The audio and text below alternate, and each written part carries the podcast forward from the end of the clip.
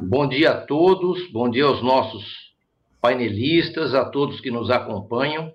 É, bom dia, presidente é, Bernardo. Obrigado por fazer esta abertura, me passar a palavra. É, gostaria de, antes de mais nada, lembrar que após as exposições nós temos a oportunidade de perguntas que podem ser colocadas no chat e também para aqueles que depois queiram revisitar o material, é, isto tudo fica gravado e vai para o canal do YouTube do Instituto Capoc de Inovação Corporativa. É, nós temos a honra hoje de ter aqui é, três grandes especialistas no tema da educação. O nosso keynote speaker é o Francisco Batista Iglesias, que eu tomo a liberdade de chamar de Paco Francisco, normalmente na Espanha em países de fala hispânico, carinhosamente são assim chamados, não é? E o nosso Paco, ele é mestre em gestão pelo IESE, a Universidade de Navarra fez a licenciatura em Ciências da Educação é, pela Pontifícia de Comilhas. Ele é professor, consultor de tecnologia e educação da Organização Internacional da Juventude, que está em 22 países, também atua assessorando governos em emprego e competências. E ele é o country leader da Territorium no Brasil, que a Territorium é uma edtech destacada entre as 100 de maior relevância no mundo. Nós temos como debatedores ah, o Paulo Tomazini, também um, um grande amigo nosso, que aprendemos a admirar. Paulo é doutor em física pela USP, pós-doutorado no MIT, Harvard. Ele tem grande experiência nas áreas de gestão e também na área acadêmica, tendo atuado como pesquisador. Ele foi reitor da Universidade Anhembi Morumbi, diretor de qualidade e planejamento no Grupo Anima de Educação. Hoje, ele é sócio da Holistic Consultoria em Gestão é, Educacional, que foi criada para a, auxiliar aqueles gestores de educação que desejem é, inovar e caminhar para o futuro da educação. E, finalmente, nós temos também o professor doutor Richard Lust, que ele é doutor em administração pela Fundação Getúlio Vargas de São Paulo, ele é mestre em ciência e engenheiro aeronáutico pelo ITA, que é o Instituto de Tecnologia de Aeronáutica, e ele é o fundador da EduSpace, também uma startup muito relevante que atua mais no campo do ensino fundamental. E ele foi diretor geral e diretor nacional de pós-graduação da ESPM Sul e é ainda conselheiro do Pacto pela Educação. Então, nós temos uma mesa de grande qualificação para debate do tema. E antes de passar a palavra ao nosso keynote speaker, que é o Paco, eu gostaria de fazer aos painelistas uma provocação. O jornal Estado de São Paulo estampou recentemente no seu caderno de fim de semana esta manchete, dizendo da decepção com o curso e com custos que fazem a maioria desistir do sonho da faculdade. Né?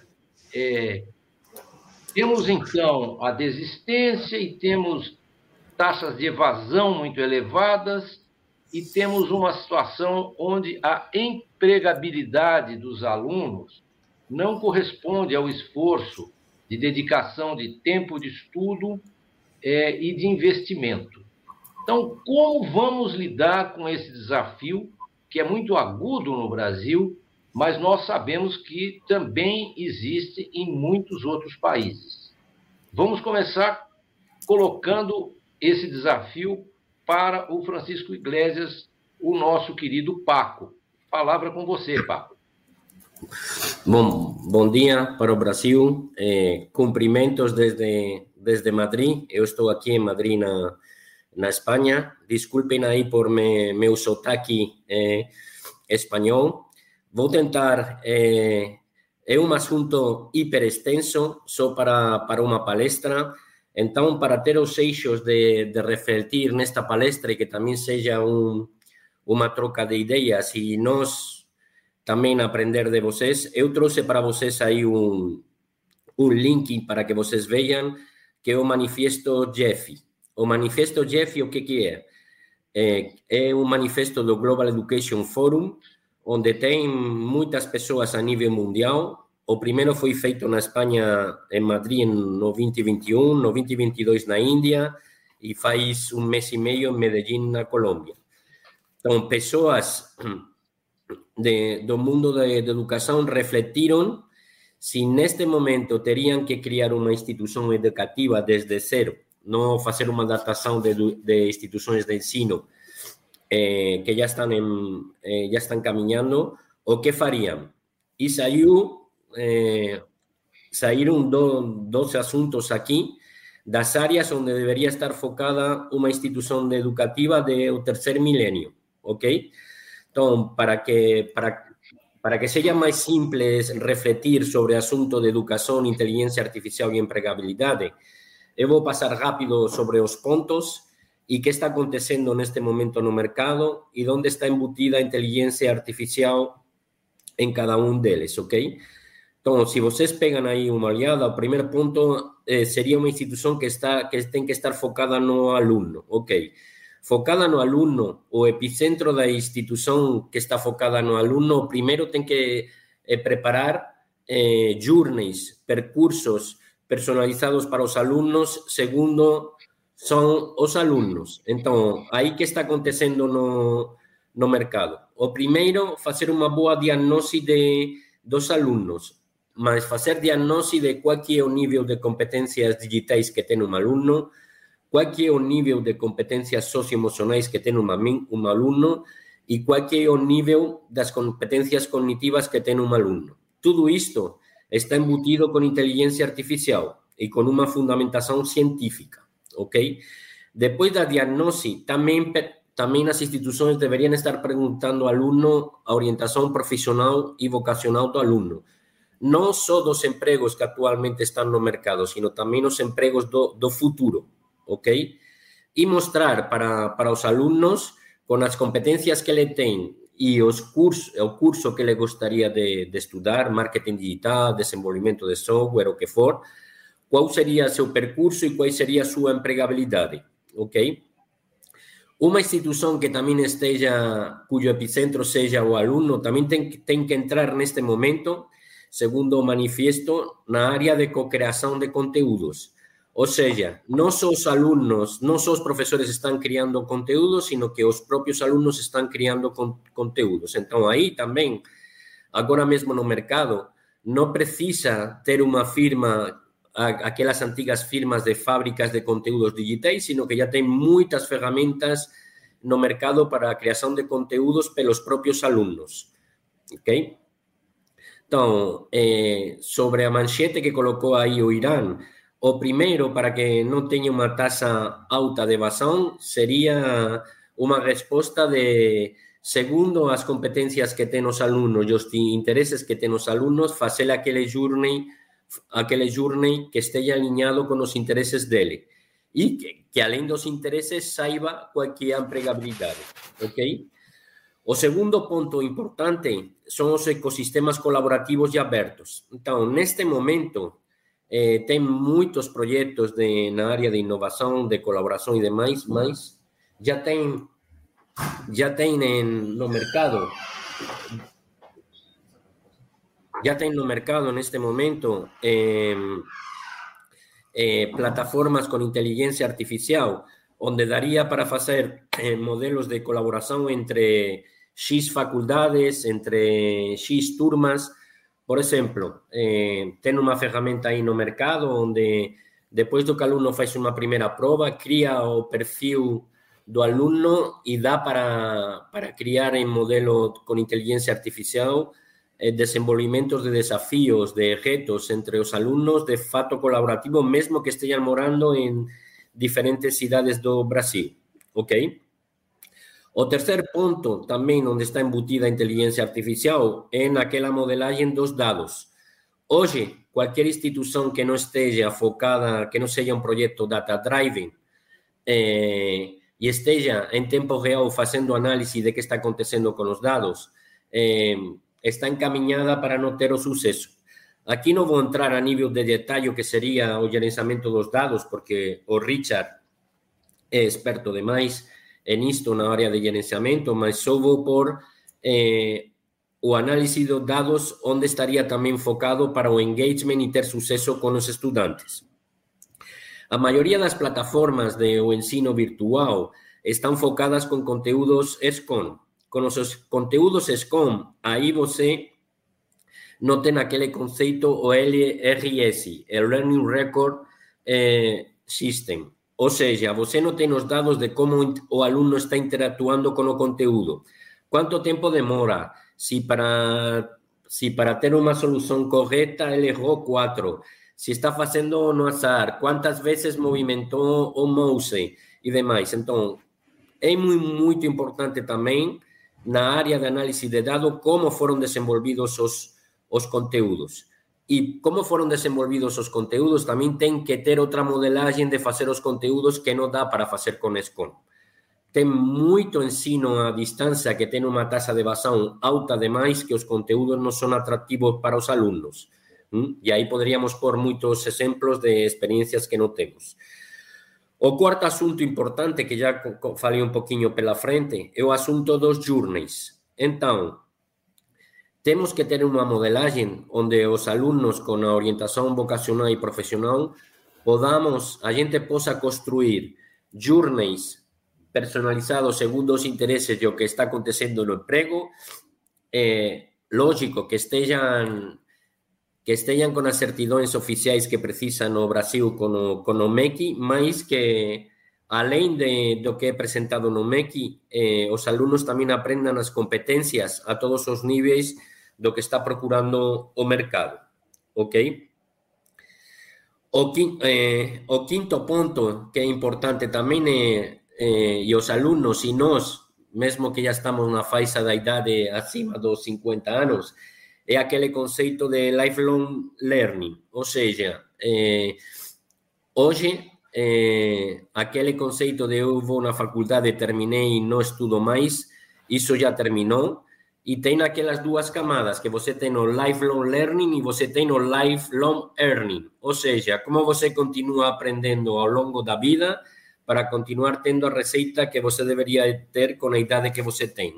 Então, o conceito de lifelong é um assunto que deveríamos de começar a embutir nos, nos eh, de que isto mudou. Eh, mudaron noso, como aquele libro, mudaron noso queixo e vamos ter que, vamos ter que estar continuamente aprendendo eh, novos conceitos. Eh, vocês já conhecem um monte de estatísticas que praticamente no 2030 vai ter un 60% de novas profissões que ainda não saíram no, no mercado, que ainda não estão no, no mercado.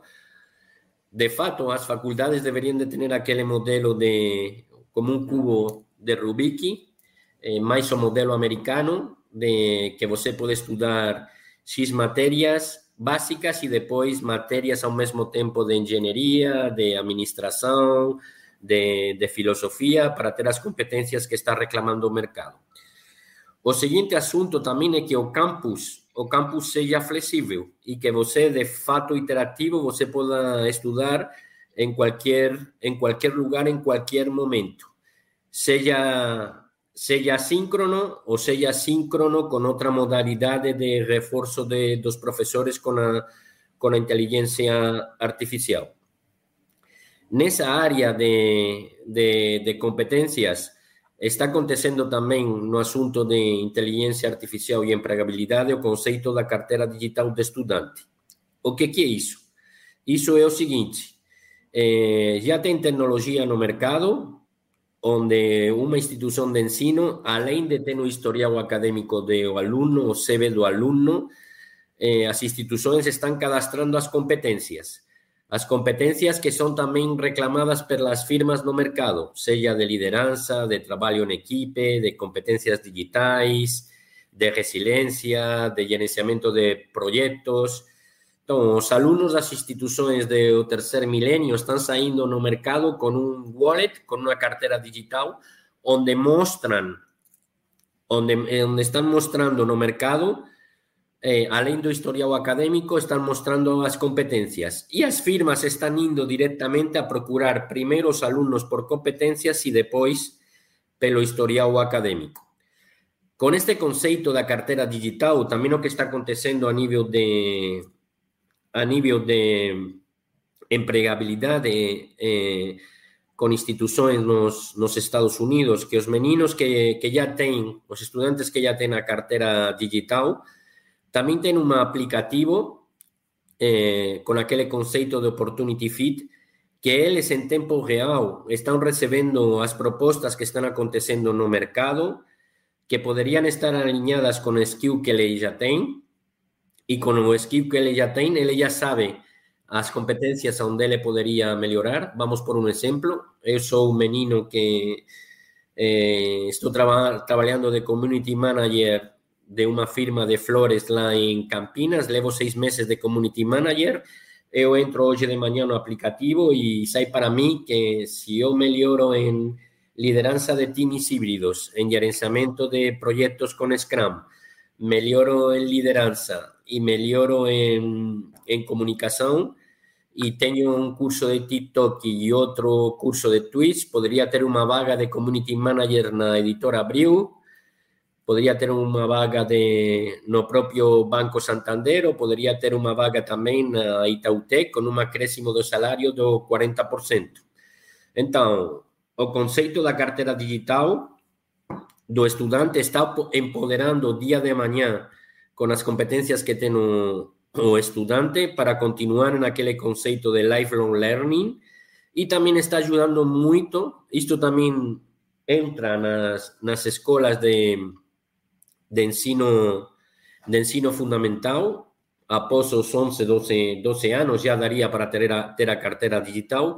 E também está entrando na área de upskilling e reskilling de, das empresas, ou seja, com um bom un bom diagnóstico de, das persoas e sabendo o que está acontecendo no mercado a nível de vagas, porque temos tecnologia de inteligencia artificial junto con engenharia semántica que pegamos en tempo real eh, neste momento que está acontecendo no, no mercado. Por exemplo, anteontem aqui na Espanha eu fiz um lançamento de de, do motor de inteligência artificial e eu recuperei 99.140 vagas de emprego em tempo real com os skills e, e que está solicitando cada uma das firmas. E sem entrar em mais detalhe dos restos dos pontos para que meus colegas eh, falem, só dois pontos a mais. Os novos, os novos raw skill que está acontecendo na, na, no ensino e na aprendizagem ya no, ya no es só relación de profesor-alumno, sino que ten momentos que os propios alumnos tamén facen traballos de profesor, mas aí tamén é moito importante o skill do mentor. Pode, pode ter profesores que sean mentor, alumnos que sean mentores, e o asunto do dinamizador, alguén que esteja en tempo real olhando con inteligencia artificial eh, todo o asunto de o engagement de, dos alumnos, que está acontecendo con o modelo de aprendizaje. De aprendizaje.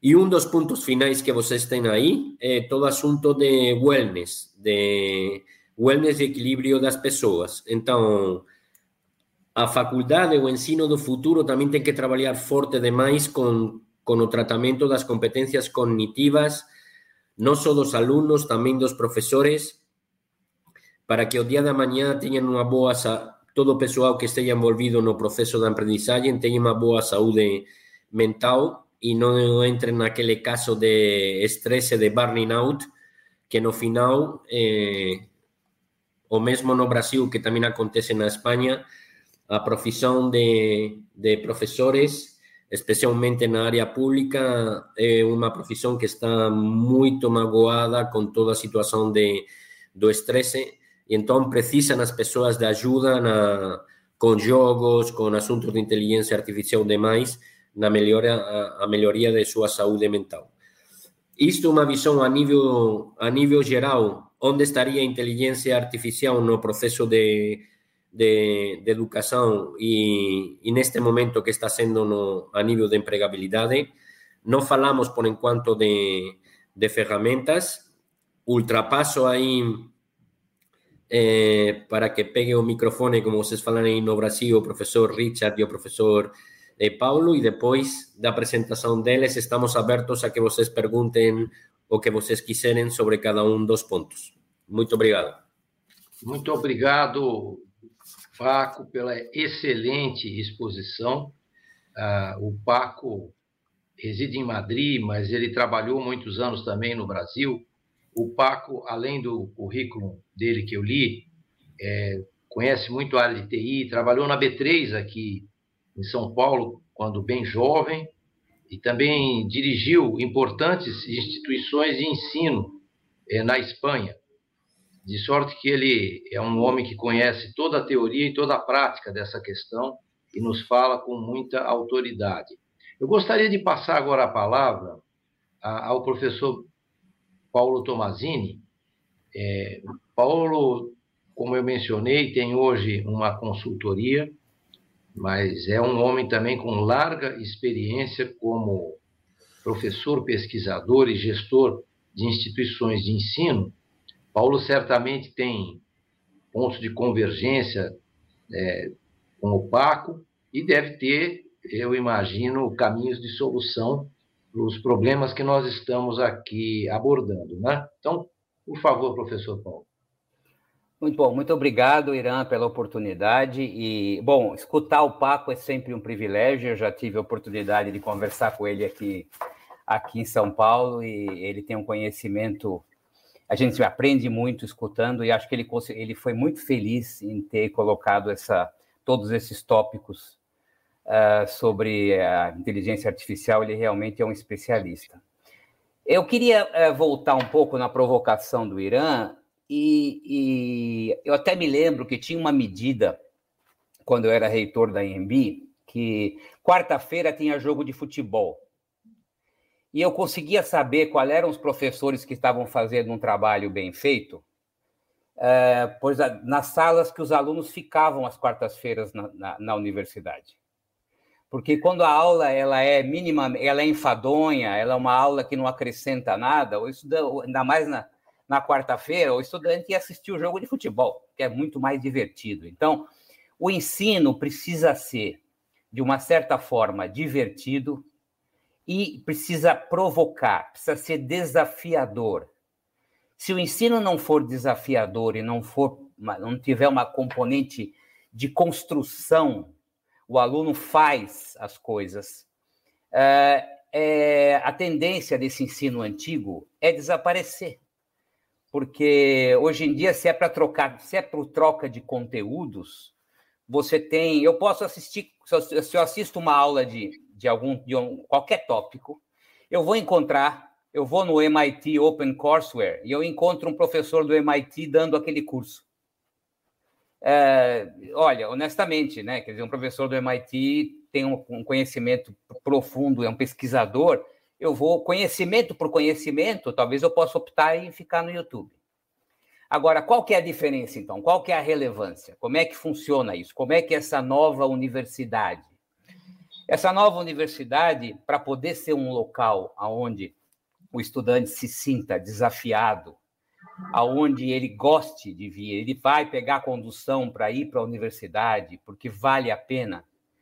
É, esse processo tem que, tem que trabalhar o que a gente chama das competências transversais, de maneira significativa, que, é, que são né, o pensamento crítico, resolução de problemas, a colaboração e a comunicação.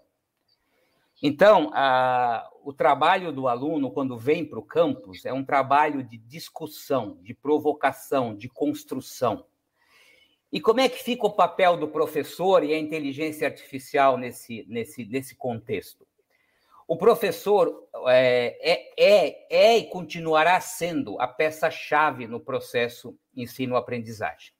Só que a inteligência artificial ela vai promover, já está promovendo, uma série de ferramentas que vai deixar o professor livre para poder exercer aquilo que ele realmente deve fazer.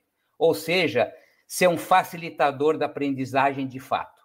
porque hoje muito se fala nisso, mas o professor está tão atarefado com tarefas burocráticas, com é, correções de, de, textos e correção disso e faz aquilo, e ele não pode se dedicar ao, ao core, que seria realmente como é que ele faz com que aquela aula, que obviamente deve ser, como o Paco disse muito bem, pode ter componentes é, síncronos, pode ter visita, trabalho nas empresas, mas quando o estudante vem para a universidade, isso deve ser muito bem planejado para que ele possa realmente trabalhar efetivamente uh, essas competências importantes uh, que o Papo colocou muito bem. Uh, então, é, todo essa, essa esse, essa, esse aparato que permite com que o, a, o porque uma, uma palavra uma palavra-chave na aprendizagem se chama feedback. Ninguém aprende sem feedback. E a inteligência artificial ela permite um feedback instantâneo. O aluno pode saber se ele errou, se ele acertou imediatamente. O aluno pode saber como é que ele está seguindo, ele pode receber sugestões do que ele deve fazer. Como o Paco mencionou, uma coisa importantíssima: você precisa fazer um curso para você poder ter uma melhor empregabilidade. Você tá, você quer o ensino personalizado, você pode, eu estou com uma dúvida específica aqui. Então, não preciso esperar para falar com o professor, tem já um mecanismo de eu poder dialogar com a inteligência artificial e conseguir tirar dúvidas específicas uh, de uma determinada, determinada área. Então, para o professor é uma ferramenta fantástica, porque libera para que ele faça o trabalho em sala de aula efetivo, uh, inclusive na construção de conteúdo, na colaboração, onde os alunos podem colaborar no processo. E para o estudante, é uma maneira é, muito interessante de ficar instigado. Se o professor utilizar. Eu me lembro quando surgiu o chat GPT no início, as pessoas ficavam apavoradas. Não, vamos proibir isso, vamos proibir aquilo, não vamos fazer. É uma ferramenta espetacular para promover discussão. O estudante pega alguma coisa no chat GPT, traz para discussão, isso é, é, discutido e pode gerar novas perguntas. Quer dizer, a curiosidade, ele, ele, ele trabalha uma coisa que hoje no ensino convencional está é, tá morrendo, que é a curiosidade. Você poder ter, fazer perguntas, receber respostas, né? Com todos os vieses, que eu não vou entrar aqui das discussões que, que existem na inteligência artificial de hoje, mas é, essas ferramentas são fundamentais. A língua não é mais uma barreira. Você pode assistir qualquer coisa em qualquer língua, você vai ter uma tradução. Quer dizer, o um mundo se abre, um mundo de perspectivas uh, se abre para a educação, graças à tecnologia, e, e, empodera e potencializa ainda mais o papel do docente. Né? Bom, de maneira geral, eu acho que o mais interessante é, é, a, é a discussão, né? Então, eu acho que eu vou parar por aqui e uh, queria agradecer mais uma vez a oportunidade e a gente está aqui à disposição para conversar com vocês e, como disse o Paco, aprender com vocês também. Muito obrigado, professor Paulo. O professor colocou aqui uma mini demonstração do que ele entende que deve ser uma aula, e à medida que ele falava, ele nos provocava, com, é, no caso aqui, com perguntas retóricas, né? mas é, nos levando a refletir, né? de sorte que acho que foi possível para todos que estão aqui assistindo é, perceber claramente o que ele diz, né? É preciso instigar a curiosidade e o aluno ser o tempo todo um partícipe, né? E o professor um facilitador. Muito obrigado pela sua fala, professor Paulo. Nós vamos ouvir agora o, o também professor Dr. Richard Lust, que como é pessoa que eu tenho o prazer de conhecer há muitos anos, eu gosto de chamar de comandante, porque isso não está no, no currículo dele, mas nosso professor Richard Lust, quando no ITA e, e na Aeronáutica Brasileira, tornou-se piloto de caça. É? O que é, é, uma, é uma competência que, se tivesse lá o, o CLR mencionado pelo Paco, ele ia registrar esta habilidade é? no, na carteira digital dele. É? Então, o, o, professor Richard trabalha muito hoje, através da EduSpace, com o ensino fundamental. Onde tudo começa e onde as nossas deficiências, e de novo não são só nossas, uh, são muito grandes. Seria muito interessante ouvirmos as suas visões agora, professor Richard, sobre toda essa questão e, como podemos ultrapassar não é? é, esses problemas. Eu até quero me referir ao censo que acaba de ser uh, divulgado, e nós vimos com alguma tristeza que uh, a nossa população é, cresceu muito pouco. É? É, isso não é necessariamente uma coisa ruim, né? isso nos países avançados e há muito que acontece, mas no caso brasileiro, nós sabemos que entre os componentes, certamente há uma certa desilusão com o futuro, as famílias pouco estimuladas a terem filhos, sabendo da dificuldade de mantê-los e, às vezes, é, incertos com relação ao futuro que essas crianças possam ter, diante da dificuldade de emprego, diante das deficiências da educação. E nós vimos também que o país viveu, um país que sempre recebeu população ao longo da sua história, teve muitas pessoas eh, deixando o, o, o Brasil por falta de oportunidade. E na raiz disso tudo, com certeza, está as deficiências gravíssimas do nosso eh, sistema educacional. Né? Então, gostaria muito de lhe ouvir, mas de lhe ouvir pelo lado otimista, que eu sei que o amigo tem, de como nós vamos resolver esse problema e não chorar em cima do leite derramado. Né? Com a palavra, professor Richard. Irene, muito obrigado pela apresentação. E, fazendo uma só um, uma correção aí, né? Eu, eu de, de, já que você citou essa minha passagem para a aeronáutica, eu preciso só fazer uma correção. Eu fui engenheiro de ensaio em voo na aviação militar e não propriamente piloto. Mas eu fui tripulante durante é, vários anos aí, voei todas as aeronaves, só para deixar a correção feita aí. Um, embora, vamos dizer assim, as habilidades ou as competências que você citou, elas sejam necessárias para esse tipo de, de, de profissão, né? E eu queria começar é, agradecendo, então, o convite para participar da mesa e, de forma bem franca, tem muita coisa interessante que está sendo posta, tanto pelo Paco como pelo professor Paulo, é, que merecem é, destaque. A gente poderia aqui estender muito essa discussão, mas eu gostaria de puxar essencialmente duas coisas, Irã, que você é, me provocou. Bom, é, é desnecessário dizer que a gente está vivendo aí talvez a maior transformação que a humanidade passou na sua história, vem passando. Isso tanto do ponto de vista de escopo, ou seja, em todos os campos do conhecimento, quanto em profundidade, mudando completamente a forma com que a sociedade se estrutura, gera riquezas, interage e trazendo para a realidade o que a gente só viu nos livros há algumas décadas, que é a construção dessa aldeia global. Então, essa questão da migração que você coloca, ou do, do, dos problemas, eles são é, para o bem e para o mal, problemas que são que ocorrem no mundo inteiro. E a diferença é como cada nação, cada país lida com, seu, com a sua herança e com, seus, com a sua execução desse, dessas soluções. O Brasil, em particular, e aí quando a gente pega especificamente o tema da educação, vive uma encruzilhada. Né? É, esses problemas que foram relatados, e você pontuou bem, eles começam muito antes. Eles não, eles acabam na universidade quando você bem provoca, dizendo que há uma evasão muito grande pela não aderência da expectativa à realidade, né? O que eu espero daquele curso ele acaba não sendo entregue, mas aquilo ali é só o reflexo de um longo processo educacional que começa na criança lá no ensino infantil. E essa realidade ela nasce então lá no ensino básico, quando esses, essas crianças ingressam numa escola e aí a gente vai falar de forma bem generalista, numa escola cuja estrutura ela remonta o século XIX.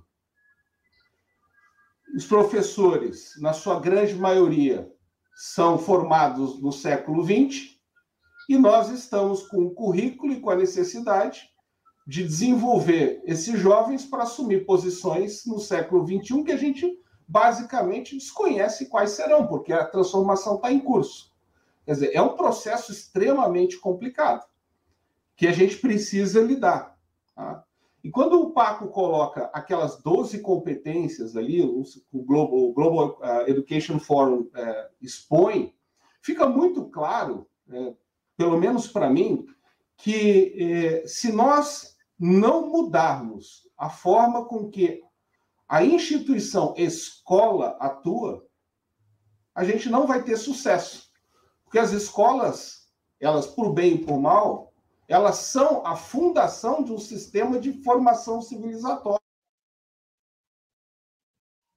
A transferência de conhecimento é ali que a gente aprende grande parte das nossas competências de relacionais, sociais.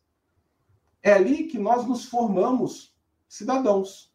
Claro, a família tem um papel extremamente importante nisso aí, mas a escola desempenha institucionalmente tudo isso. E o que a gente verifica é que o desafio para as nossas instituições aqui, é, agora, quando são literalmente expostas né, a, uma, nova, a, uma, a um novo paradigma, ela precisa ser repensada. Então, eu queria puxar ali daquelas competências que o Paco coloca, uma delas que se fala da organização baseada em dados. Na realidade, todas aquelas competências são importantes, mas algumas dependem de uma nova escola. E essa nova escola pressupõe uma gestão diferente, uma forma de pensar diferente para que todos aqueles outros componentes possam ser sustentados. E o que, que faz essa escola ser diferente? Basicamente, além da sua cultura organizacional, mas a, a estrutura que ela está e os seus processos, ou seja, ela precisa ser pensada, essa instituição precisa ser pensada para atuar baseada no feedback de dados que são gerados ali dentro e no mundo exterior. Ou seja, essa escola precisa estar permeável a inputs externos e, ao mesmo tempo que consegue coletar os dados internos, de forma a verificar se aquele, aquele caminho que está sendo adotado é o melhor ou não, está produzindo os melhores resultados ou não, e as correções serem feitas. A organização tradicional, a escola tradicional, ela, uh, na, na, média, ela ainda está longe desse paradigma. Uh, e se a gente olhar especificamente uh, dentro do ensino básico, as escolas públicas, e a gente está falando aí de 82%, mais ou menos, das matrículas do ensino básico no Brasil, a situação é ainda pior é mais distante ainda. Então, é, se a gente não mudar isso, se a gente não, não começar a pensar a instituição escola, os seus processos, a sua gestão, nenhuma das outras iniciativas, elas conseguirão ser sustentáveis com o passar do tempo. Porque a gente nunca vai saber se ela está sendo bem implementada, se o feedback dela é positivo, que resultados está gerando. Por quê? Porque há desconhecimento disso. Mas, Richard, a, a, gente pode pensar que a escola, de certa forma, ela nos formou, ela nos trouxe até aqui. Né? Então, estamos todos aqui porque passamos por boas escolas. É verdade. Só que um erro cometido há algumas décadas, ele poderia passar desapercebido porque a instituição e o mundo se moviam de forma mais lenta. E aquela transmissão de uma consequência indesejada se dava em rede de uma forma muito lenta.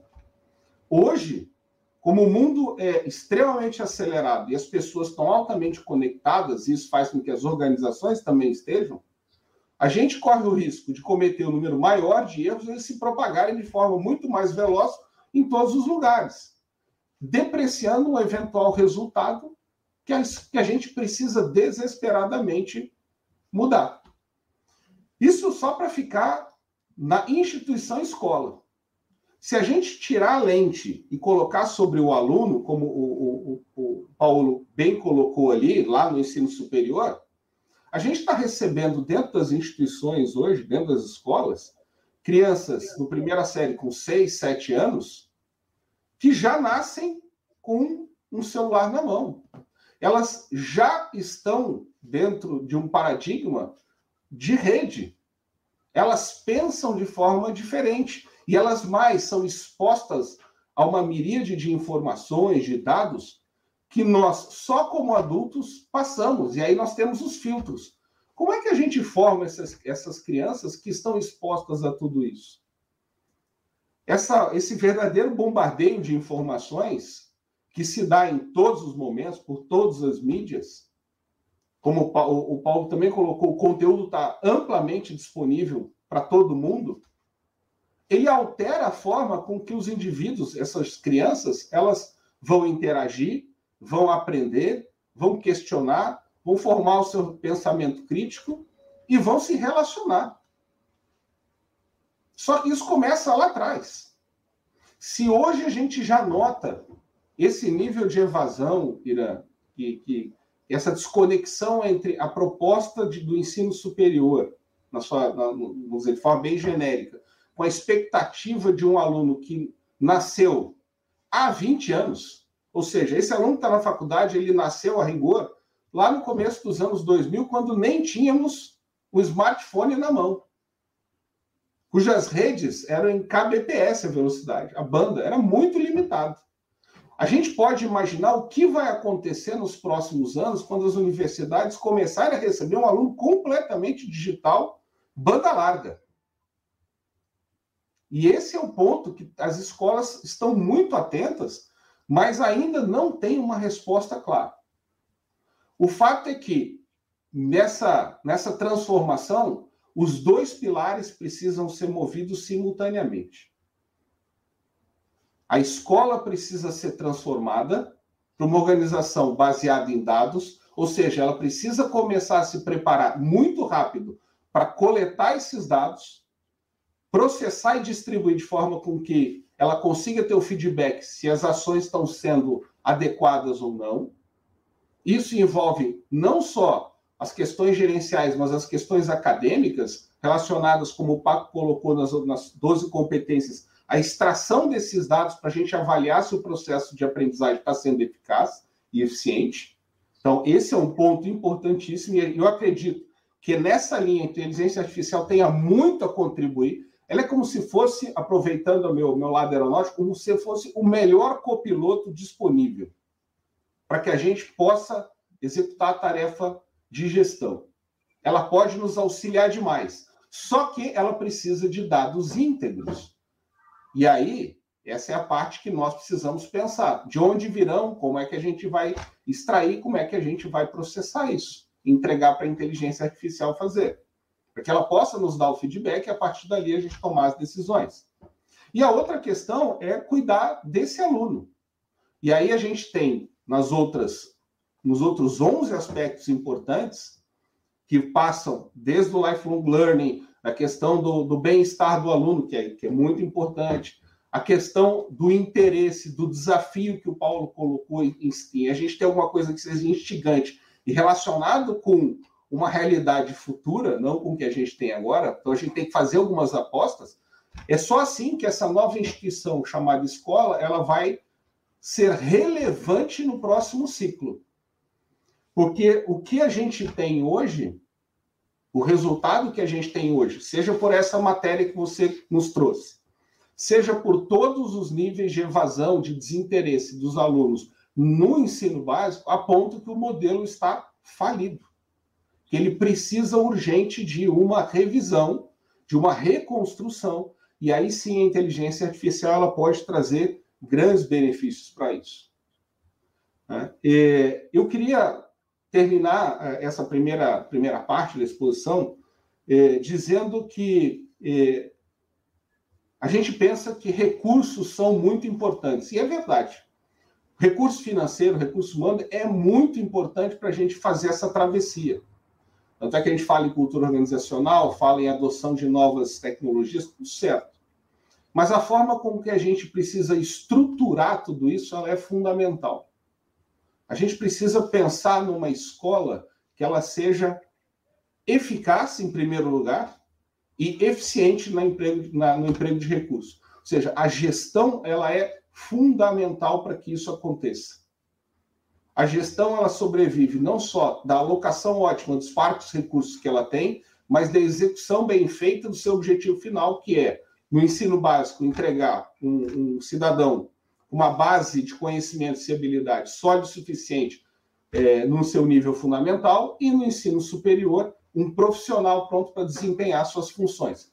Claro, pronto, que a gente diz, o pronto hoje é um profissional em beta, que vai estar sempre aprendendo. Mas essa escola precisa ser formada. E essa escola só vai ser formada se nós tivermos muito cuidado com a gestão. Então, eu, essa é a, a, provocação adicional que eu queria lançar. Nessa linha, eu acredito sim que a inteligência artificial tenha muito a aportar, não só do ponto de vista pedagógico, como já foi colocado, mas também sobre a ótica do coordenador, do diretor, de quem está com a responsabilidade de levar à frente essa instituição. Então, devolvo a palavra aí para os amigos. Muito obrigado, Richard, pela sua fala. Ah, antes de nós prosseguirmos, eu estou vendo aqui nos comentários uh, o, o, professor Duarte, é, da FATEC, ele, ele fez duas perguntas, mas ele colocou uma dúvida ali. Ele está perguntando se o evento é live ou gravado, é, e comenta que o Paco está repetindo a mesma fala na íntegra. É, professor, o, o que deve estar acontecendo. O evento é live e está sendo gravado para ficar no canal do YouTube. Agora, talvez o senhor já tenha entrado lá no, na gravação, então está vendo de novo o que já viu. Ah, no, não sei se o professor está tá aqui porque ele colocou duas perguntas, mas deve ser isso que está acontecendo. Mas o evento é live, professor. É, bom, nós agora vamos seguir com perguntas é, do, do público. Temos perguntas, inclusive duas, muito interessantes do professor Duarte. Mas é, eu quero tomar a liberdade de fazer uma pergunta ao Richard é, antes de prosseguir. Eu estava ouvindo com atenção a sua fala, Richard, é, mas nós sabemos que, principalmente na, na rede pública, muitos municípios no nosso país, e mesmo nas redes estaduais, têm dificuldade de saber até exatamente quantos alunos têm matriculados é, na rede. E eu já vi entrevistas de secretários de educação é, que admitem isto publicamente, não é? é mais ainda, é, eles não têm o dado de frequência, os alunos, de cada 100 alunos, quantos não vão, quantos não aparecem na, na, na aula. Frequentemente, o gestor que está na cúpula também não tem é, esta informação. E se ele não tem, possivelmente o próprio diretor da escola também não tem. É? Então, existem ferramentas hoje, eu imagino, que possam solucionar isso tudo. É? Você pode comentar um pouco esse ponto? Claro, Irã. Obrigado pela pergunta, ela é, ela é bem interessante. É, olha só, uma coisa que é importante a gente colocar em perspectiva é que nenhum dos problemas que hoje afligem, vamos dizer assim, esse, esse, esse universo de escolas públicas, como você colocou, eles foram criados da noite para o dia. Isso quer dizer que a gente não pode imputar uma responsabilidade ao governo A, B, C isoladamente. Isso não existe. O que acontece, os problemas são estruturais, eles basicamente decorrem não só a grande maioria, de uma universalização muito, muito a universalização do ensino que aconteceu, a, do ensino básico que aconteceu há algumas décadas, absolutamente é, cidadã, no meu entender, era necessário fazer isso, mas infelizmente a estrutura pública não conseguiu acompanhar a demanda, porque o ensino público, há algumas décadas, era alguma coisa muito é, limitado, algumas classes sociais, e por ser, por ser assim mais limitado, ele conseguia produzir resultados muito positivos. Então, nós temos grandes profissionais hoje que foram formados nessas escolas, tem todos os méritos. Mas quando você expande o sistema é, é, para atender a população como um todo, e aí a gente tem que pensar que o Brasil é muito grande, existem rincões é, incríveis espalhados pelo país inteiro, e o sistema precisou acompanhar, houve um esgarçamento. O esgarçamento no sentido de, do, dos recursos disponíveis não conseguir acompanhar a necessidade de, é, vamos dizer, a, a, a realidade de ampliação. Não conseguiu. E aí, onde é que a, a, as coisas começaram a ficar mais complicadas? É, começaram a ficar mais complicadas porque você não conseguiu ter ferramentas que garantissem uma qualidade, ou seja, o mesmo nível de aprendizado dos alunos nessa expansão acelerada que aconteceu. Essencialmente, essa é a grande origem, no meu entender, de grande parte dos problemas que hoje afligem a educação básica pública no Brasil. Ao longo dessas décadas, os governos tomaram decisões melhores ou piores, em alguns lugares agravou-se a situação, em outros ele pelo menos se manteve. Mas o que você coloca é, de forma muito oportuna é que são raríssimos, mas raríssimos os exemplos de, de redes públicas, e a gente pode pegar as municipais, que tenham os seus processos informatizados. Vejam, a gente está dando um passo atrás, a gente está falando aqui de inteligência artificial, que pressupõe uma transformação digital, mas a gente está dando dois passos atrás, está falando de informatização. Quer dizer, uma automatização de processos para recolher informações ou dados básicos. São raros os municípios e são raras as redes que conseguem ter esses dados coletados de forma a ter um número ou números consistentes. Isso quando essa informação existe. Então, a informação mais básica que você coloca é bom, quantos alunos tem a minha rede? E a resposta mais comum é depende. Depende de onde você está olhando, qual o sistema, qual o papel, depende. E na realidade a gente sabe que não depende, é uma contagem. Agora, o fato é que essa contagem, ela, de forma consistente, ela não existe para a imensa maioria dos municípios. A gente trabalha com faixas, com, com, com faixas de alunos, entre máximo, mínimo. E isso começa lá na escola mesmo, como você mesmo coloca. Vou dar um exemplo bem interessante. Se a gente for nas escolas públicas que servem é, alimentação na hora do almoço, as professoras trabalham com médias, quer dizer, porque elas precisam prover alimentação para os seus alunos na, no almoço, eventualmente no jantar. E a pergunta é: bom, como é que você prepara essa alimentação? E ela vai lhe responder com a média, a média de número de alunos que frequentam. Bom, a média a gente sabe que é apenas um parâmetro de distribuição de qualquer fenômeno. Né? O outro fenômeno que você está é a dispersão. Então, quando a gente trabalha na média, média significa que raramente a gente acerta. Porque você pode produzir a mais ou a menos. O que, que acontece nas escolas? A gente sempre produz a mais, para ter uma margem de segurança. Não pode ter uma criança que não tenha refeição. E ao fazer isso, ao colocar a margem de segurança em cima de uma média, a gente tem, a rigor, sempre sobra. Ou seja, na prática, a cada refeição, a gente tem uma grande parcela de, de alimentos que ela é desperdiçada. Ela não vai, ela, ela sobra. Pô, mas por que, que se usa a média e não se usa, por exemplo, quantos alunos tem na sala de aula? Naquele momento, a gente não está falando de nada sofisticado. Então, sei lá, às 10 da manhã, a diretora precisa começar a preparar a refeição das crianças. Quantos alunos tem na sala? Ela não sabe. Ela não sabe. Se a gente pegar esse fenômeno do futebol que o Paulo colocou, não se aplica ipsis literis né, na escola básica, mas olha, tem lugares onde acontecem alguns fenômenos, por exemplo, choveu. Será que se a escola tiver um acesso inadequado, vão menos alunos naquela aula? Vão menos alunos. Só que o número de refeições vai ser igual. Então, para pegar esse exemplo, se lá na escola a gente não sabe quantos alunos tem no dia, você pode imaginar o que acontece quando a gente consolida o dado de uma rede, que pode ter várias escolas em várias situações diferentes, e aí o negócio fica completamente é, fora. E veja, se a gente não sabe quantos alunos tem, não sabe minimamente se eles estão indo à aula ou não, porque eu nem sei se ele existe. Então, falar de número de alunos, falar de frequência, falar de taxa de evasão, falar de alocação de recursos, ou seja, quantos professores por turma, falar de desempenho, e aí a gente começa a ficar um pouco mais sofisticado, será que o desempenho, a aprendizagem, ela está acontecendo de forma adequada a partir das políticas públicas que estão sendo pensadas? é uma é, hoje é uma coisa muito difícil de ser executada.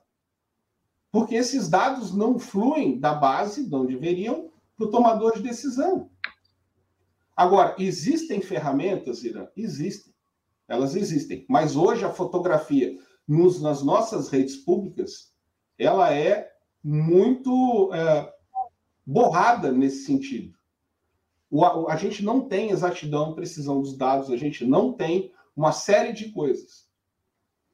Mas existem ferramentas? Existem. Agora, essas ferramentas, veja, a gente está falando de é, é, uso de inteligência artificial. Precisa de inteligência artificial para isso? Não precisa, são passos anteriores. A gente está falando de coleta organizada dos dados. Isso é uma coisa bem mais simples.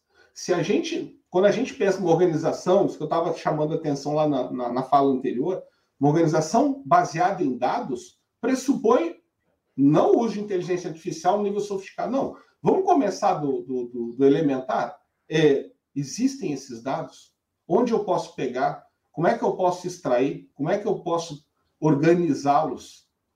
A dar uma consistência mínima para que eu comece a esse, executar esse processo. Então, isso é a realidade de, da esmagadora maioria dos municípios uh, uh, brasileiros.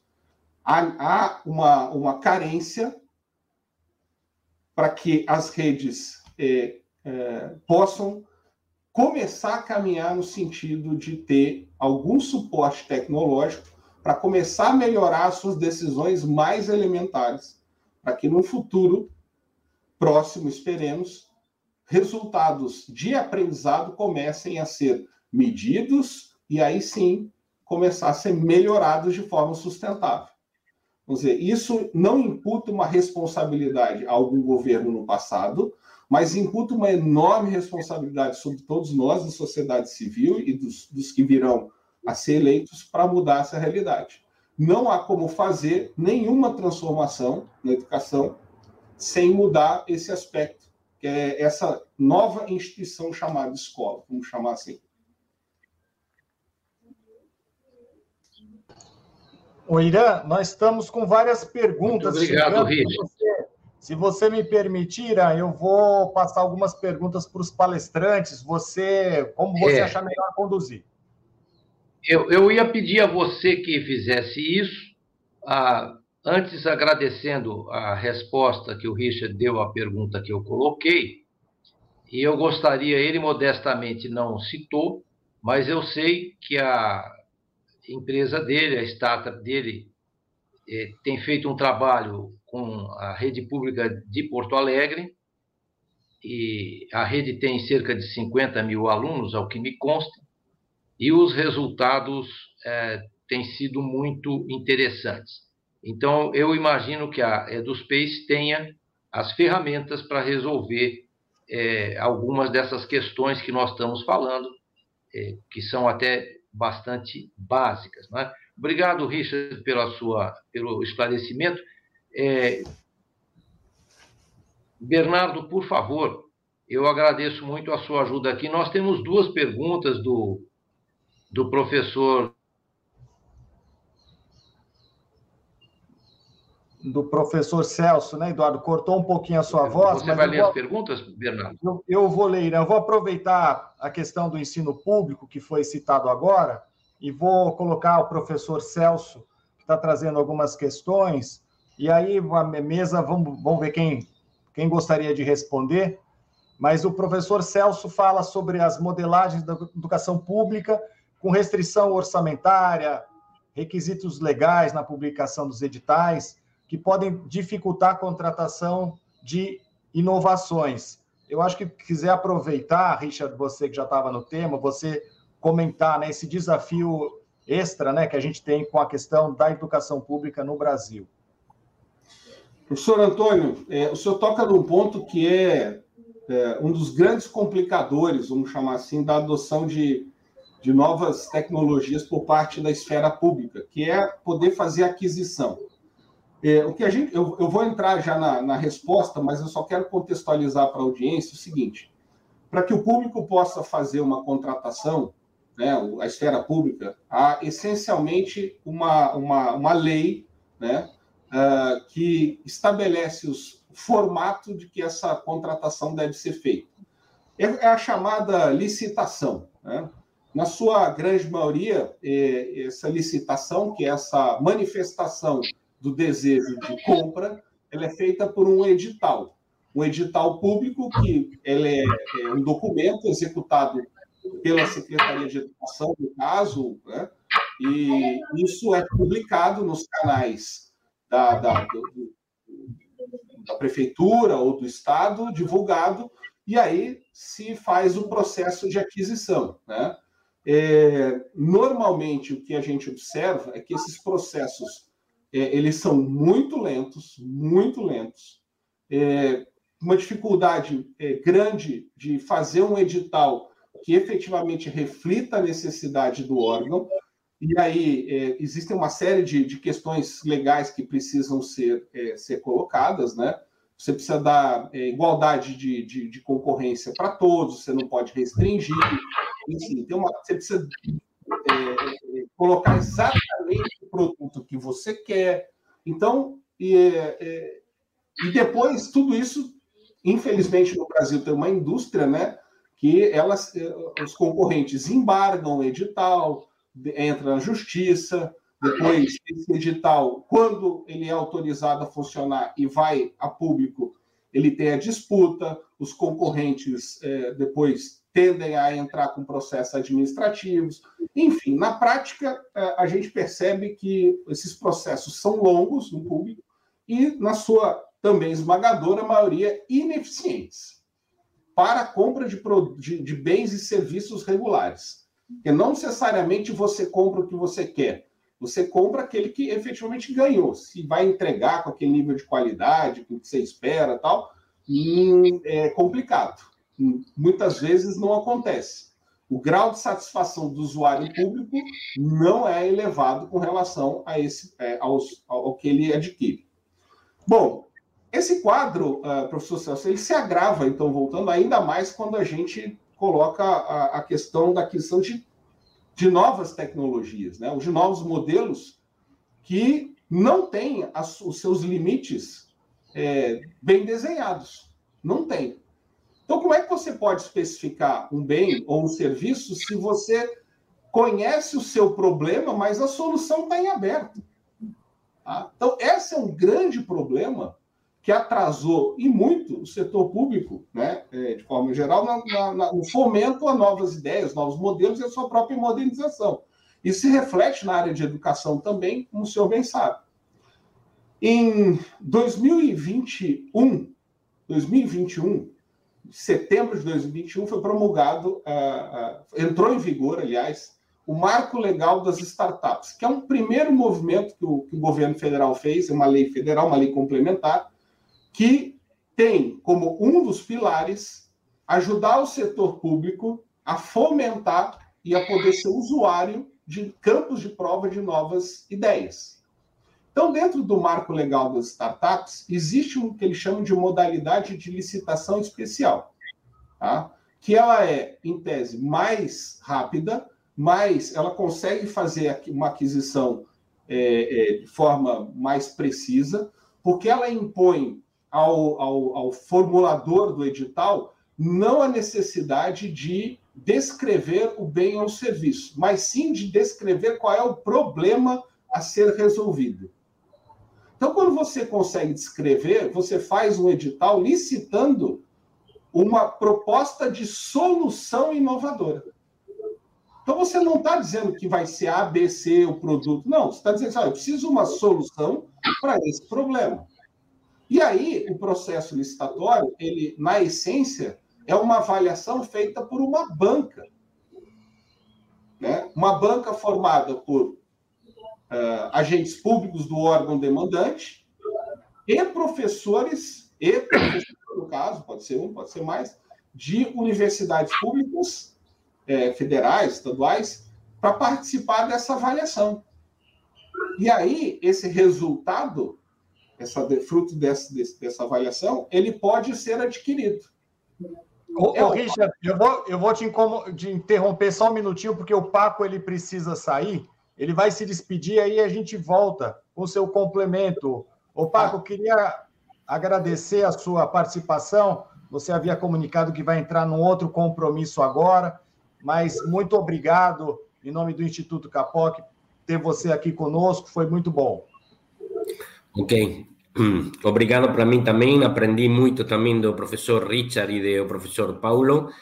Então, se alguém, se alguém tem alguma pergunta eh, de que foi nosso, nossa conversa, compartilhe aí você, Bernardo, Irã, meu, meu e-mail da Amazonas Capi e eu respondo pessoalmente pelo e-mail se alguém tem alguma pergunta, ok? Tá bom, obrigado, Paco. Obrigado, Paco. Até logo. Obrigado. Richard, perdão, Richard, vamos lá. Não, eu só vou concluir, então. É, existe essa saída, professor Celso, que é o marco legal das startups, que ele é um processo simplificado e que é, a avaliação das soluções propostas são feitas por uma banca. Então, isso consegue ser feito. Qual é a restrição? Quais são as, quais são as duas restrições que eu, que eu reputo como sendo importantes? Existe um teto nesse valor anual, então você, a solução não pode ultrapassar um valor, tem lá na lei. E o segundo ponto é que o, o, o, a contratação da solução ela se dá por um ano, renovável por mais um ano, se for o caso. Então, mas é um primeiro movimento do poder público lançar a mão e poder contratar soluções inovadoras sem passar pelo esse processo que é um verdadeiro martírio para quem é, é, pretende né, atuar nesse setor e para quem recebe também o serviço. Obrigado, Rita. Ô, Irã, se você me permite, eu queria colocar para o professor Paulo a questão do que o Renato Loures trouxe, pode ser? Por favor. O, o Paulo, o Renato Loures, ele trouxe uma, uma questão um pouco extensa, até cortou o finalzinho ali do. Não coube o número de, de caracteres, mas de uma forma geral, ele está falando sobre a nova escola que recebe muita informação externa, coisas que a gente comentou aqui, papel-chave do professor mais apoiado pela inteligência artificial, novas tec tecnologias digitais, que o, o Paco também citou, e ele pergunta, Paulo, nesse contexto, como integrar melhor as pessoas, quer dizer, a parte individual, as necessidades individuais com as necessidades do grupo, né? As necessidades coletivas, né? Com toda, toda essa tecnologia que existe agora, a inteligência artificial, as novas tecnologias ajudam melhor nessa integração entre as pessoas, as necessidades individuais que eu tenho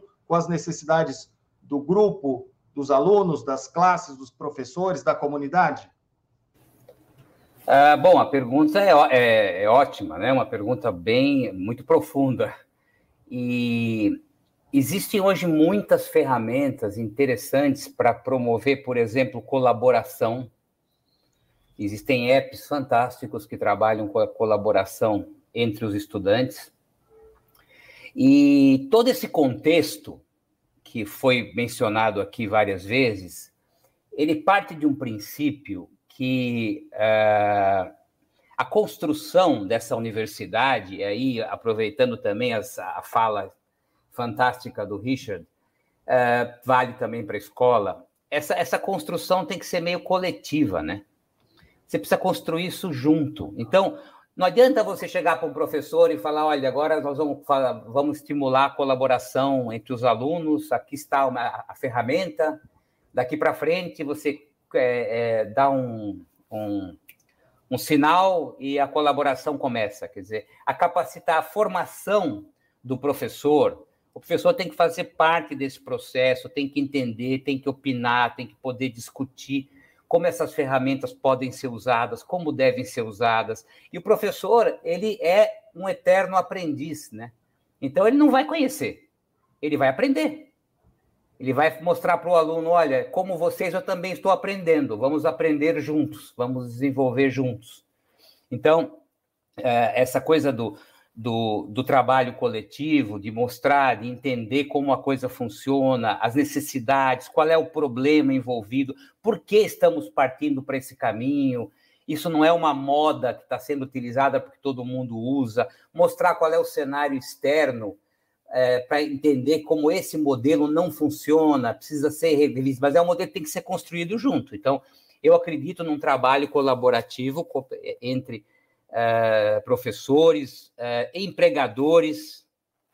É raro, as universidades escutam muito pouco os empregadores tem que escutar os empregadores, porque eles estão na, aí, justamente, a inteligência artificial ajuda a fazer essa ponte.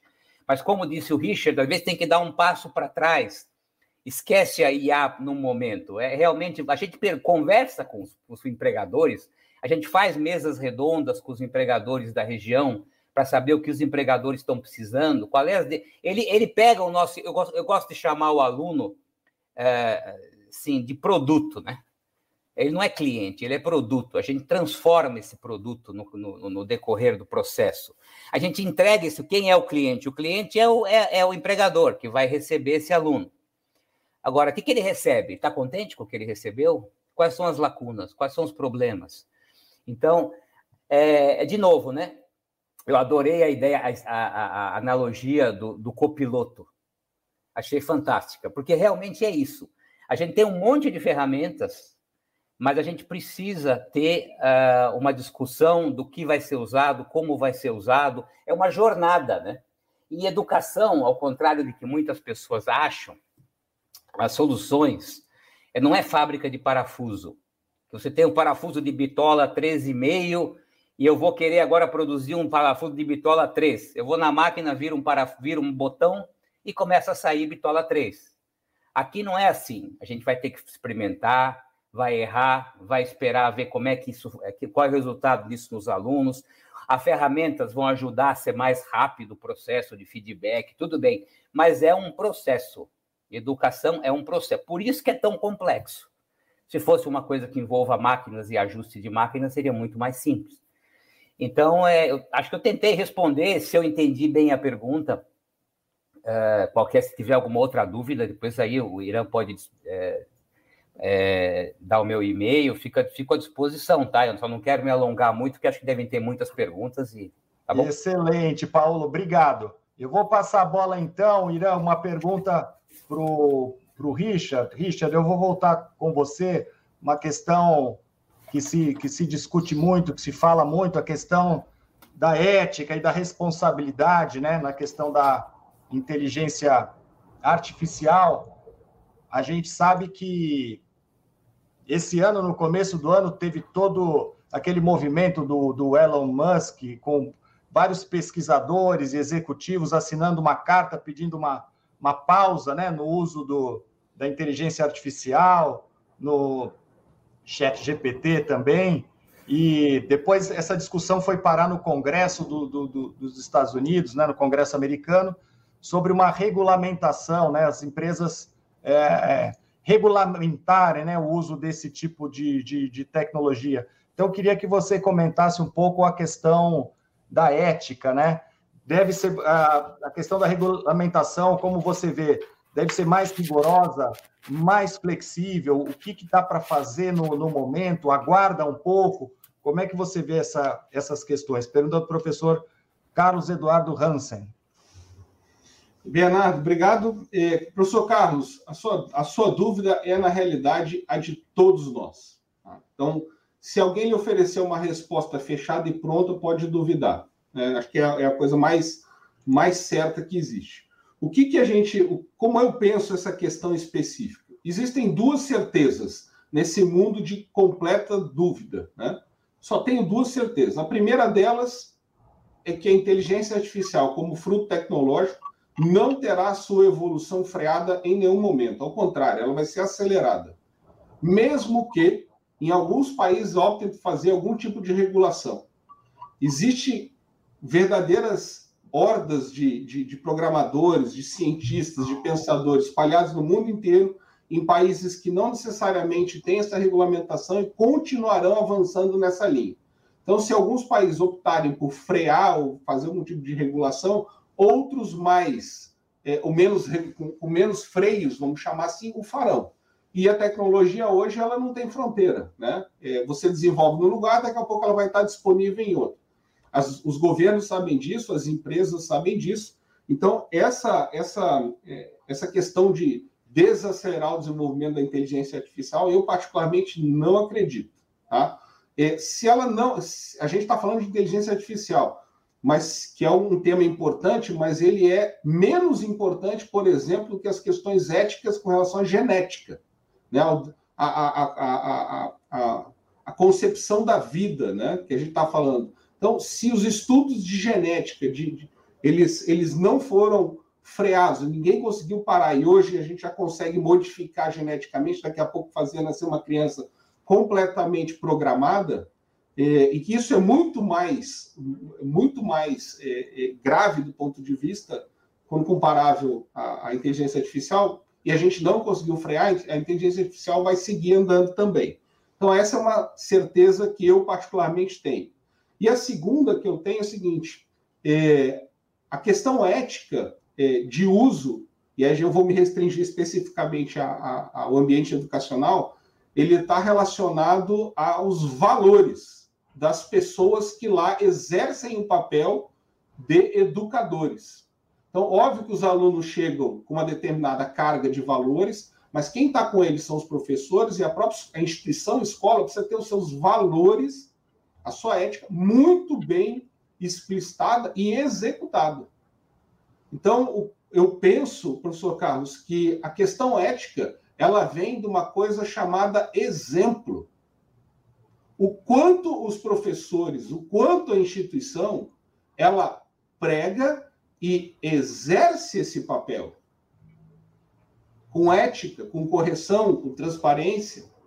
Isso é a melhor forma de dar significado para os alunos que ali estão. É óbvio que a gente precisa ter alguns limites, ter regras, está tudo certo, mas o exemplo ele arrasta, ele convence. A coisa pior que tem é, bom, estão me cobrando uma coisa e, eu, e, e quem me cobra não entrega. E esse talvez seja uma, uma microfotografia, quando a gente fala de educação, de um painel gigantesco que a gente vê no país, onde as nossas instituições não dão um exemplo. Onde os nossos tomadores de decisão não dão um exemplo. E aí isso entra para dentro do núcleo familiar, isso entra para dentro da família, isso entra para dentro da escola. Por que eu vou ser o único diferente num ambiente onde ninguém se respeita? Então, há uma questão que antecede todo, tudo isso, que a gente está lidando, bom, vamos, qual é a ética na aplicação da inteligência artificial? É uma questão relevante? Claro que é. Mas talvez seja um pequeno reflexo do grande drama que a gente vive por aqui, que é a não ética de forma bastante amplificada no país inteiro, em múltiplas frentes. Né? E que decorre aí uma série de problemas. Então, quando a gente fala lá do uso do chat GPT numa prova, ou de um trabalho, ou de um plágio, eles, no meu entender, eles são reflexos de uma sociedade que ficou doente. Ficou doente porque abandonou os seus valores, e ao abandonar os seus valores de forma mais macro, ela abriu mão de uma série de coisas. Bom, isso vai se refletir, isso reflete no dia a dia, isso reflete em outro lugar. Tudo isso para dizer o seguinte: eu tenho só essas duas certezas.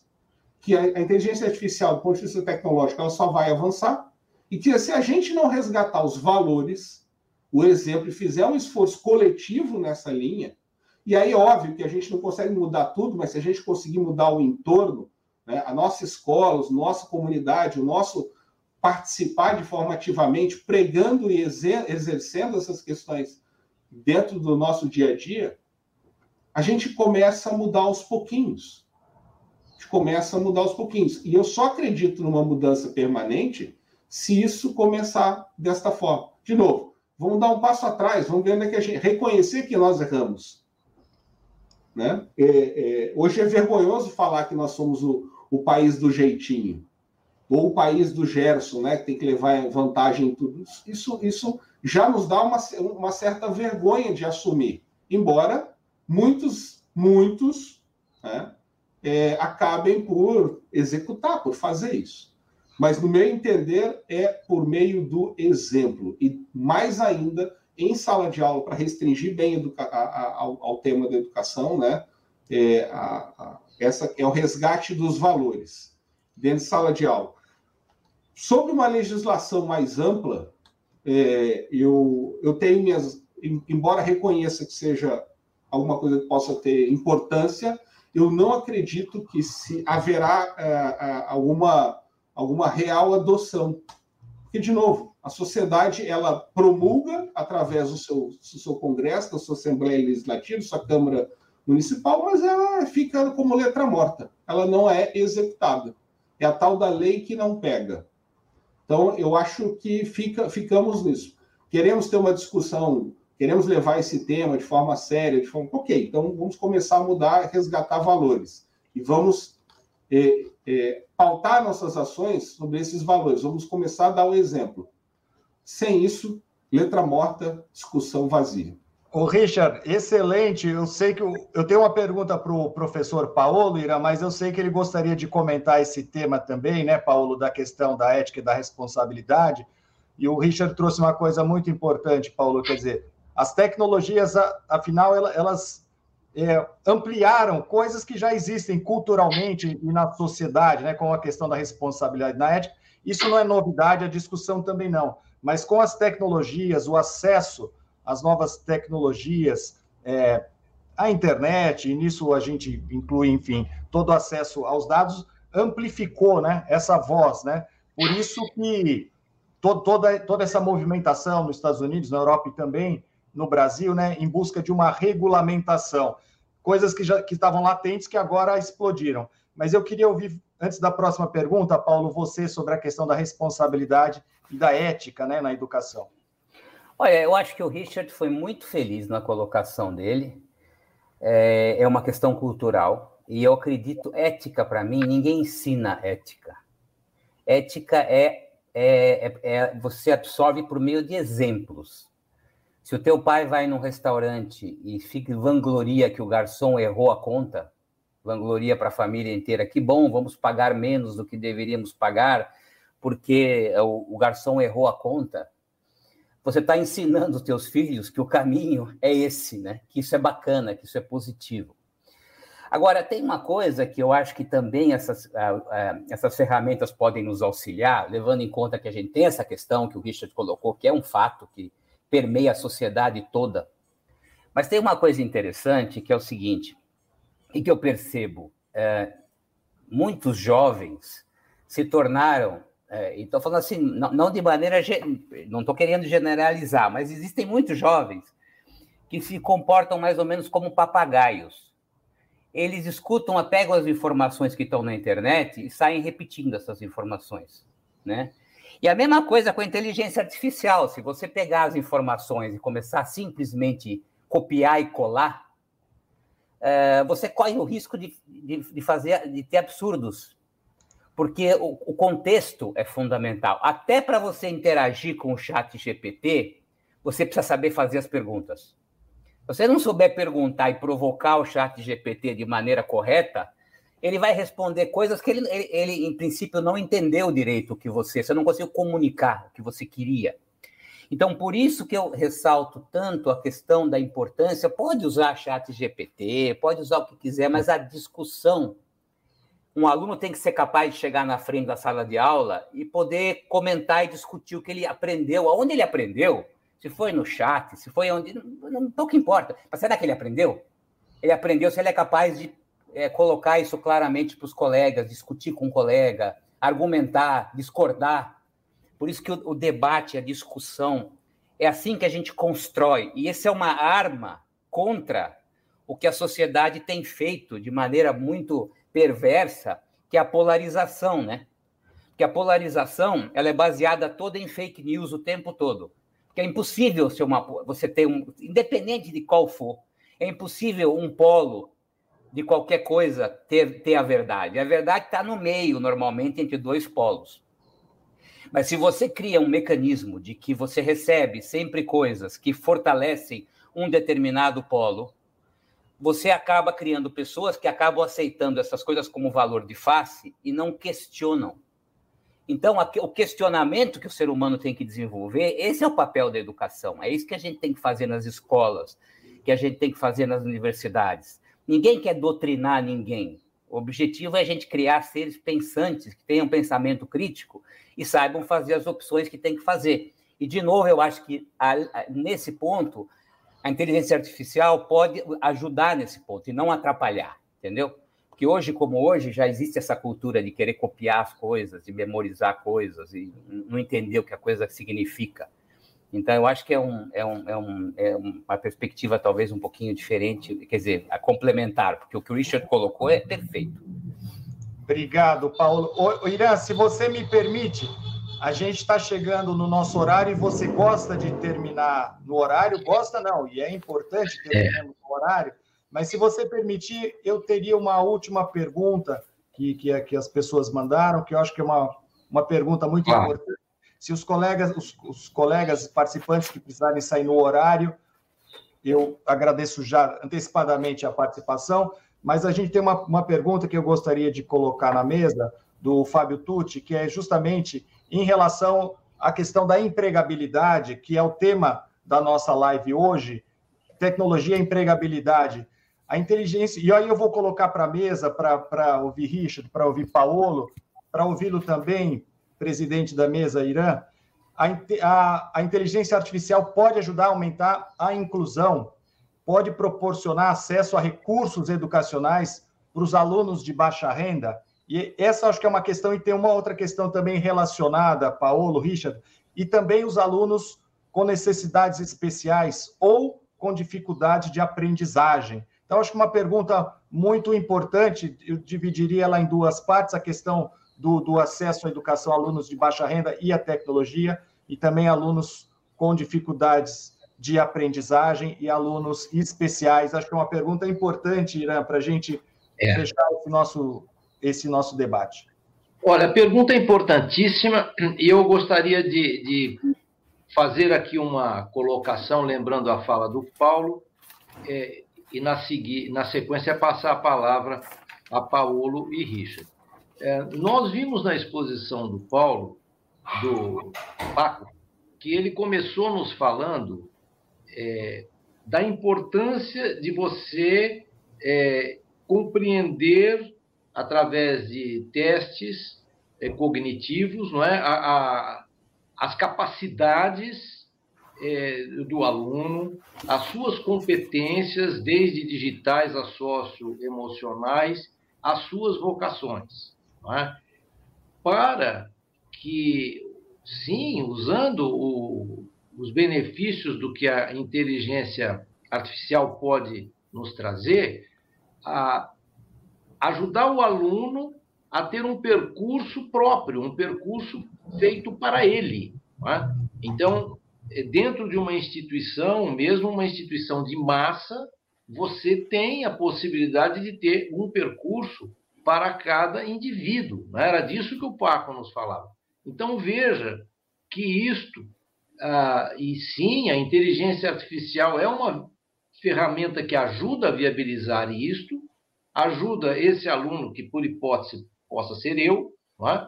a compreender as suas limitações, os seus gaps, mas também as suas potencialidades, e tendo lá na frente um farol que, de novo, a inteligência artificial está ajudando, rastreando vagas, como o Paco mencionou, é, e também, lógico, cruzando isso com as profissões do futuro, eu procurar fazer uma caminhada que alia minha vocação, meus interesses, o que me faz é, sentir-me bem, com as possibilidades que o, o mercado de trabalho lá na frente vai oferecer. Você dá um exemplo muito bobinho até que, que me ocorre, mas, por exemplo, nós sabemos hoje que alunos de arquitetura estão com baixa empregabilidade.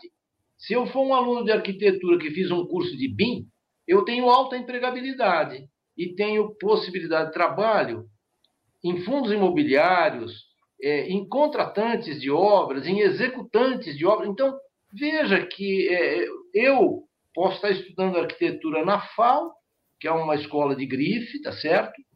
É, e vou depois disputar uma vaga com um aluno que não está numa escola de grife, mas que provou, e aí eu volto à questão que Paco mencionou, a sua carteira com registro de competências, ele demonstrou, por exemplo, que ele tem dadas competências, inclusive um curso de BIM, é, que eu não tenho. Portanto, ele está mais qualificado para a demanda daquele empregador, é, que pode ser um fundo imobiliário ou pode ser uma construtora, do que eu. Tá certo? É, e isso, a ferramenta inteligência artificial vai estar sempre é, em benefício de todo esse processo. E jamais dispensando a ação humana, não é? isso é, é claro. Né?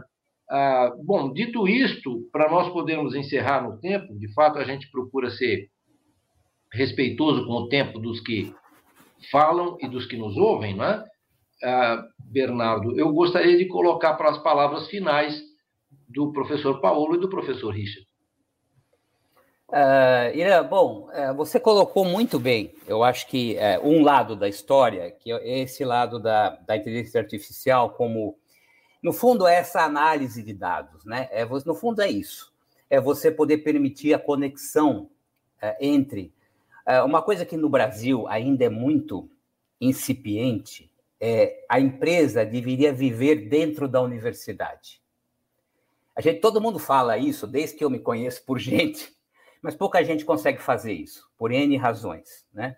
Então, a inteligência artificial, quando fala, se fala, por exemplo, ensino híbrido, para mim, ensino híbrido não é simplesmente colocar o menino na, na, na, casa dele assistindo um negócio e depois, outro dia, ele vai para a universidade.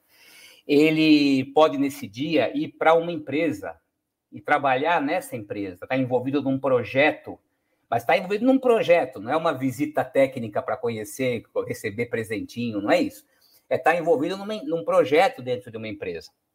Então, a inteligência artificial tem essa possibilidade de conectar tudo isso. Quando a gente fala do lifelong learning, é bem o que você disse.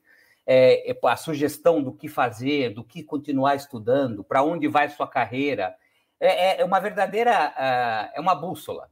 Como você usa a bússola é problema seu, mas é uma bússola. É o tal do copiloto do, do Richard. É, é aquele negócio que vai dar uma orientação para que as pessoas consigam é, caminhar numa potencializar de maneira expressiva a, a, a, empregabilidade. Eu acredito muito, por exemplo, também nos é, que a gente chama de e-portfólio hoje em dia, que é o aluno poder colocar numa plataforma as realizações dele, porque é muito mais importante. O que interessa hoje, quando você fala dessa, da carteira de competências, o que interessa hoje é saber se o que o aluno é capaz de fazer não interessa a lista de disciplinas que ele cursou. E aí você vê que fica um pouco. É, as escolas que vão ser mais escolhidas são as escolas que conseguem fazer com que o aluno pense. Não é tanto o currículo, o que estudou, o que não estudou, que esse aluno é capaz de fazer coisas, que ele é capaz de construir coisas. Se ele não é capaz de fazer, então não adiantou nada. Às vezes, às vezes em TI acontece muito isso. Às vezes tem alunos que conseguem empregos no Google que nem ensino universitário tem. Mas ele é, tem uma capacidade de articular, de montar os códigos, de resolver problemas que é o que o Google quer. Então, ele não quer nem saber se se formou ali, se não se formou aqui, se terminou ou não terminou. Então, esse é um ponto, né? Quanto à acessibilidade, também acredito que tem, nós temos um potencial gigante para auxiliar as pessoas que têm dificuldade de aprendizagem, porque, de novo, é aquele, aquele tutor que está junto com você e também ele ajuda porque ele inibe. Às vezes tem a questão do viés no primeiro momento, do, do aluno ficar com um pouco de vergonha. Então, na plataforma, ele pode, ele não vai ter esse julgamento. Então, ele pode trabalhar questões de desenvolver a aprendizagem dele, perceber como é que a plataforma vai se adaptando, é o tal do ensino adaptativo. E, por último, essa é uma questão que eu acho que o Richard tem mais condição do que, de, do que eu de, de falar, Uh, a, a UIA pode ser, inclusive, se for mal, mal uh, encaminhado, ele pode fazer o contrário do que a pessoa que perguntou está dizendo. Ele pode fazer uma separação brutal entre as pessoas que têm acesso e as pessoas que não têm acesso. Porque não adianta falar em chat GPT ou o que você quiser, ou, ou ele, a gente usa, hoje em dia tem tanta coisa, mas se você não tem um computador na sua casa, se você não tem um, é na escola, não tem uma professores capacitados, infraestrutura para usar essas coisas, né? E aí passa para a esfera de políticas públicas, quer dizer, você tem que entender que tem prioridade, seria que essa, essa coisa que o Richard fala de repensar a escola, uh, passa por tudo isso, porque você acreditar que essas coisas vão acontecer uh, por iniciativa de um ou outro professor, isso é uma política, isso é uma coisa dos dirigentes, é uma coisa que tem que vir né, de estruturar a coisa. Isso não vai acontecer de uma hora para outra, e se acontecer, dependendo de uma iniciativa ou outra, não vai ter a, a, então, tem o, tem o perigo. A gente viveu isso na pandemia, diga-se de passagem. A pandemia acabou excluindo um monte de estudantes que não tinham condição de ter um computador em casa, não é nem inteligência artificial. Não tinham computador em casa e esses ficaram para trás.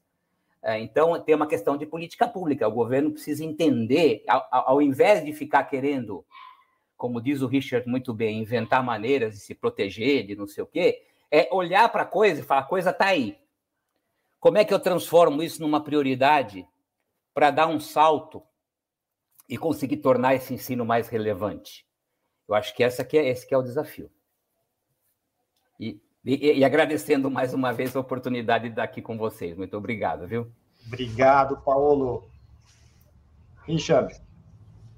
Muito bom é, ouvir o, o Paulo. É, ele reduziu aí a, a, a necessidade das minhas, da minha intervenção.